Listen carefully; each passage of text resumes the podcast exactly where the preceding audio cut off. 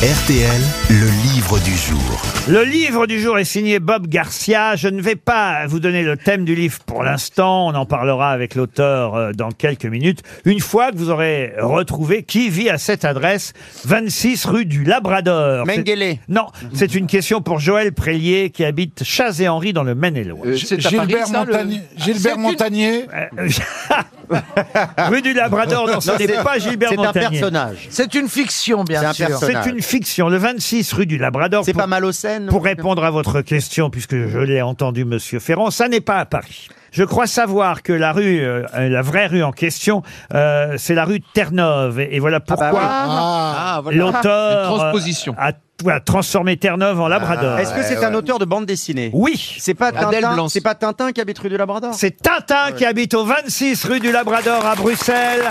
Bonne réponse de Christophe Beaugrand. Bonjour Bob Garcia.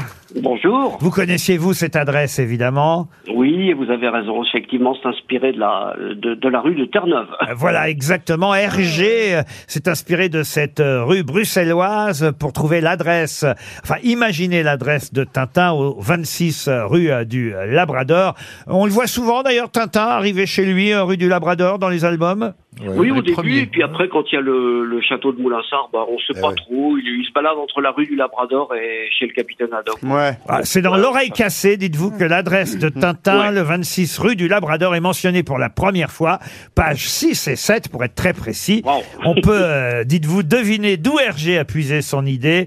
En effet, la rue du Labrador que dessine Hergé ressemble beaucoup à la rue Terre-Neuve, située au centre de Bruxelles, allusion à la province canadienne, et donc c'est cohérent, Terre-Neuve et Labrador. Vous dites, ce n'est d'ailleurs pas la première fois qu'Hergé entend parler du Labrador, puisqu'il illustrait déjà les petits naufragés du Titanic, un récit qui mettait en scène des aventures de chasse dans les forêts du Labrador. C'est dire que votre livre est très très documenté. Très érudit. Ça s'appelle Hergé, les ultimes secrets. Et pour écrire cette Bible, Bob Garcia, vous avez relu non seulement tous les albums euh, de Tintin, mais aussi euh, d'autres magazines. Je pense au Petit 20e ou même au Soir Jeunesse. C'est bien ça? Oui, petit 20e, le soir jeunesse, le journal de Tintin, je les ai tous récupérés. Il y en a Oh, 12 génial. Ah, 548. c'est génial ça. Parce que demain, il faut le dire, 248. demain c'est le 40e anniversaire de la disparition euh, d'Hergé. Euh, voilà, une date qu'il fallait euh, célébrer. Et dans ces ultimes secrets, vous allez tenter de répondre aux questions. Alors par exemple, selon vous, il était antisémite, Hergé? Il l'était pas. J'ai relu ces bandes dessinées, mais ça, enfin, tout le monde les connaît. On sait qu'il y a effectivement quelques Ah. figures de juifs. Non, euh, voilà, pas, très bienvenus. Très. Mais, mais globalement, dans ce qu'il dit dans le petit 20e, systématiquement, ils prennent la défense de l'opprimé, quoi qu'il arrive, dans tous les cas de figure, et les juifs en particulier. Et- Donc et moi, j'ai pas lu- trouvé d'antisémitisme dans le petit 20e. Euh, Ça, c'est pour l'antisémitisme. Autre question. Alors, le racisme, Tintin au Congo, on a dit que c'était raciste quand même. Ouais, mais non.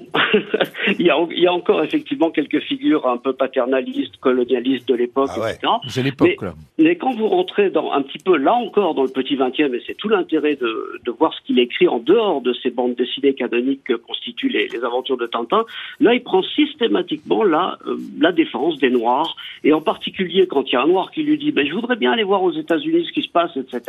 Il lui répond textuellement non mais n'y allez surtout pas, vous serez, vous serez traité de la pire manière. Euh, les, les, les Noirs là-bas sont des, des, des, des citoyens de dernière catégorie, n'allez pas aux États-Unis. Donc en fait il prend la défense des Noirs tout le temps. Bref, vous réhabilitez l'image d'Hergé dans ses ultimes secrets publiés aux éditions du Rocher. Sur les femmes, il y a quand même très peu de femmes hein, dans Tintin. Ce sont les albums d'Hergé. Si on considère encore une fois que c'est ça, la référence, euh, les, albums, bah, effectivement, il y en a peu et elles sont pas tellement à leur avantage. En réalité, il y en a une cinquantaine si on les compte bien, mais elles ont toutes des petits rôles un petit peu subalternes, etc. Mais à côté de ça, Hergé, il a dessiné des superbes femmes dans votre 20e maga- Madame, qui était l'équivalent du petit 20e, mais pour les femmes cette fois. Et puis il a fait des affiches publicitaires pour différentes marques de voitures et autres, où il représente des, des, de l'époque, des femmes qui sont vraiment canons, quoi. Et le capitaine Haddock, alors qui l'a inspiré Ah. pour inventer le personnage du capitaine Pierre Haddock? Sauzon. Il y en a plein. Ça aurait pu dire. Non, non, il y en a plein des, des, des influences pour Haddock. Mais en particulier, il dessine un trappeur juste avant. D'un point de vue graphique, c'est le trappeur qui dessine pour une petite nouvelle qui n'est pas de lui d'ailleurs, qui sort dans le petit 20e, encore une fois. Et vous reprenez la couverture de, de, de, de ce petit 20e où on voit ce trappeur, c'est exactement le look du capitaine Haddock. Pour le caractère, par contre, il était fan d'un d'un acteur allemand qui s'appelait Hans Albers et qui a, qui a tourné dans plein de films. Euh, Hergé les a pratiquement tous vus. Et le, le caractère de ce capitaine Haddock, c'est vraiment le, capitaine, le, le caractère de, de Hans Albers dans plusieurs de ses films. Et le fait qu'aujourd'hui, euh, ses descendants, sa famille, euh, tiennent à ce point, à, on va dire, à surveiller euh, ce qu'on fait avec Tintin. On peut pas toucher à l'image de Tintin sans avoir des soucis et des ennuis. Pensez qu'il en serait heureux, content, que c'était vraiment ce qu'il souhaitait? Non, pas vraiment. Franchement, à l'époque d'Hergé, il y avait quelqu'un qui lui a demandé est-ce que je peux faire un, un petit théâtre de marionnettes avec des marionnettes Tintin. Il a dit oui. Il y a un ventriloque qui s'est pointé, qui a dit je voudrais faire un Tintin, euh, voilà un ventriloque. Bah, oui, oui, d'accord, faites-le. Et il a, il, autorisait comme ça plein d'adaptations de Tintin qui aujourd'hui seraient complètement impossibles à- avec les, les ayants droit actuels. Alors, justement, est-ce que les ayants droit ne vont pas trop loin par rapport à ce que lui aurait voulu? Est-ce que vraiment, lui, il voulait que les aventures de Tintin s'arrêtent après sa mort ou est-ce qu'il aurait pu y avoir d'autres Tintins?